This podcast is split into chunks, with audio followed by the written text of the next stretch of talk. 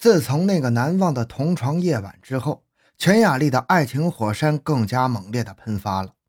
她以更多的情书、更炙热的情感和更大胆的语言，呼唤着彷徨于两条爱河之间的吴凤仪，要他游回到他的身边来。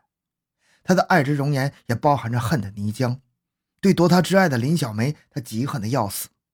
他给林小梅写了一封信，不加掩饰的表明了自己与吴凤仪的爱情关系。本来。林小梅对于吴凤仪的同结百年之好是比较满意的。她不仅因为这门婚事是姐姐出面办的，也在于吴凤仪学业优异，受到老师器重，心眼快，也会来事实属一个如意郎君。自从他答应姐姐处一处之后，姐姐常找吴凤仪来家里做客，和他相见。他也常在姐姐的示意下到宿舍去找她，不断增加彼此间的感情。可是，眼看着就要订婚了。他却突然收到一封署名全雅丽的女子的来信，信中文句不公，揭破了未婚夫的一大隐私。他才知道他另有所爱，这怎能不叫他又气又恼呢？于是少不得一番抠根究底的盘问和激烈的口诀。自然，吴凤仪也少不得向林小梅苦苦的解释，指天为誓对她忠贞不二。好不容易才将这场婚前的感情危机缓解了，这似乎是个不祥之兆。预示着这门并非由爱情而结婚的婚姻是不会有幸福的。吴凤仪对全雅丽由懊悔转为气愤，但是又不敢激怒她。他再三的平抑情绪，才于三月三十一日以委婉而含蓄的文笔给她附了一封信。我从心里说，你对我的爱恋之心，我无论从哪里来说，我是不能有资格来接受的，因为这样便是我们三个人都走到了毁灭之途。你上次寄给小梅的信，她十分难过，并且拿信来问我。我再三的考虑，认为不这样，你将要永无幸福的来临，不会再爱其他的一个男子，享受一生的快乐。你要找这一点点的友情有什么用呢？耽误了您宝贵的青春。若到了将来不能自拔的地步，岂不是晚了吗？我若答应你，给你友情是小事儿，但是您毁灭了自己，实在是最大的事啊！我从良心上来说，我实在是不应当有一点来往。聪明的姑娘，纯洁的小姐。用您冷静的心思、尖锐的理智来决定您一生的幸福吧，不要因为这一时的错误污秽了您纯真的未来，请您三思，这是毁灭呀！祝您将来有比我更可爱的人。信中可见，吴凤仪已经看到利害，急流勇退，鸣金收兵了。后来，他与林小梅订婚、结婚，一切都在按原计划进行。痴情女与负心汉的故事，不仅是舞台上与小说中的热门题材，在生活中也是常见的。一旦男子弃旧求新，另结姻缘，那被抛弃的女子纵然是顿足捶胸，最终也不能不接受既成事实，无可奈何。然而，全雅丽却不接受这个事实。他认为吴凤仪是爱他的，只因为受权势所迫，他才不得不和林小梅结合。如果这是他的一种错觉和误会的话，吴凤仪完全应该予以澄清，讲出自己心底的那套如意算盘，以消除误会，打消他对自己的念头。然而，他这样一个道貌岸然的伪君子，肯那样做吗？恰恰相反，在那个夜晚，他故意采取模棱两可、悱恻缠绵的态度与她同居，这实质是对一个纯真的女性的欺骗和玩弄，客观上也加深了对方的误解。吴凤仪播下了灾难的种子，他和他的家庭从诞生的那天起。便永无宁日了。全雅丽仍然不断的给吴凤仪来信，即使他不给他回信，也照写不误。他一有时间就来沈阳找他。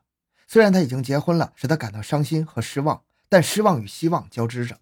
他盼着有朝一日能把她从林小梅那里夺回来。他是个虔诚的基督教徒，在爱情上也是同样虔诚的。即使后来吴凤仪搬到了一经路药业公司的楼上去住，他也能千方百计地找到他。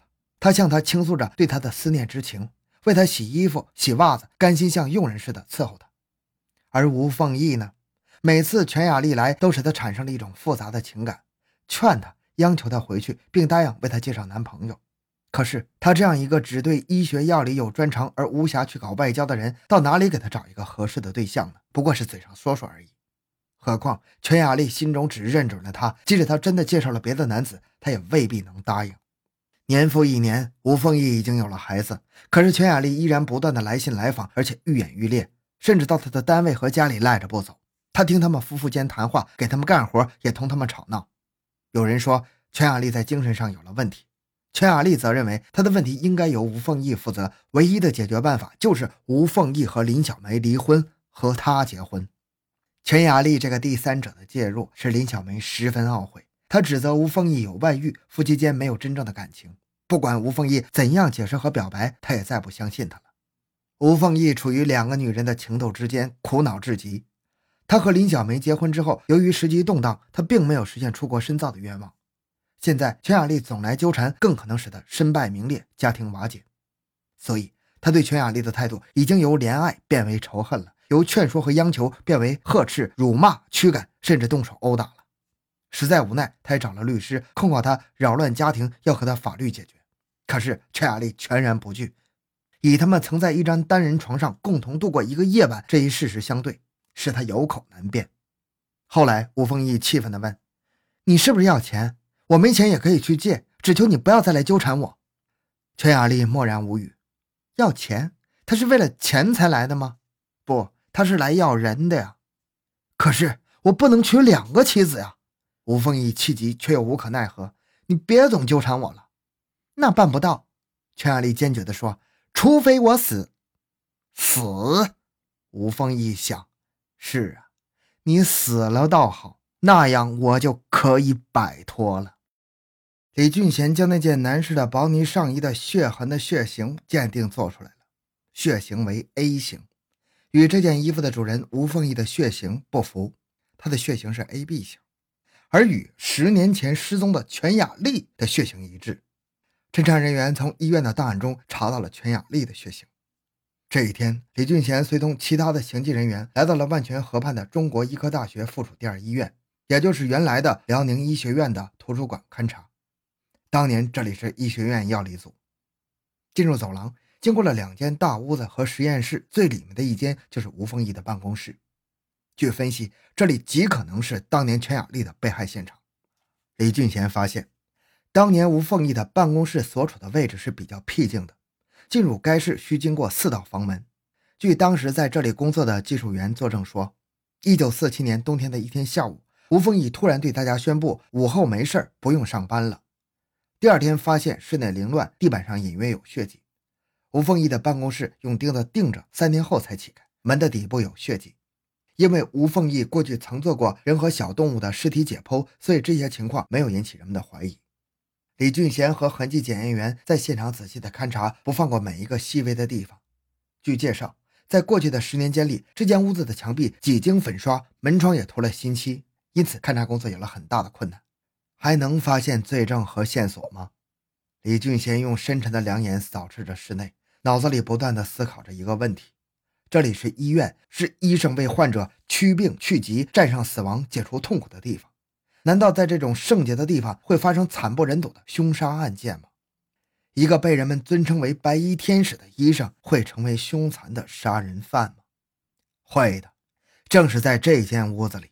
十年前，痴情而执拗的姑娘全雅丽被吴凤仪谎言诱骗，惨遭杀害。她多年来的一片真情，换来的不是心上人的爱情，竟是残酷野蛮的谋杀。那是在一九四七年的冬天，在一个月内时间内，全雅丽两次到沈阳找吴凤仪。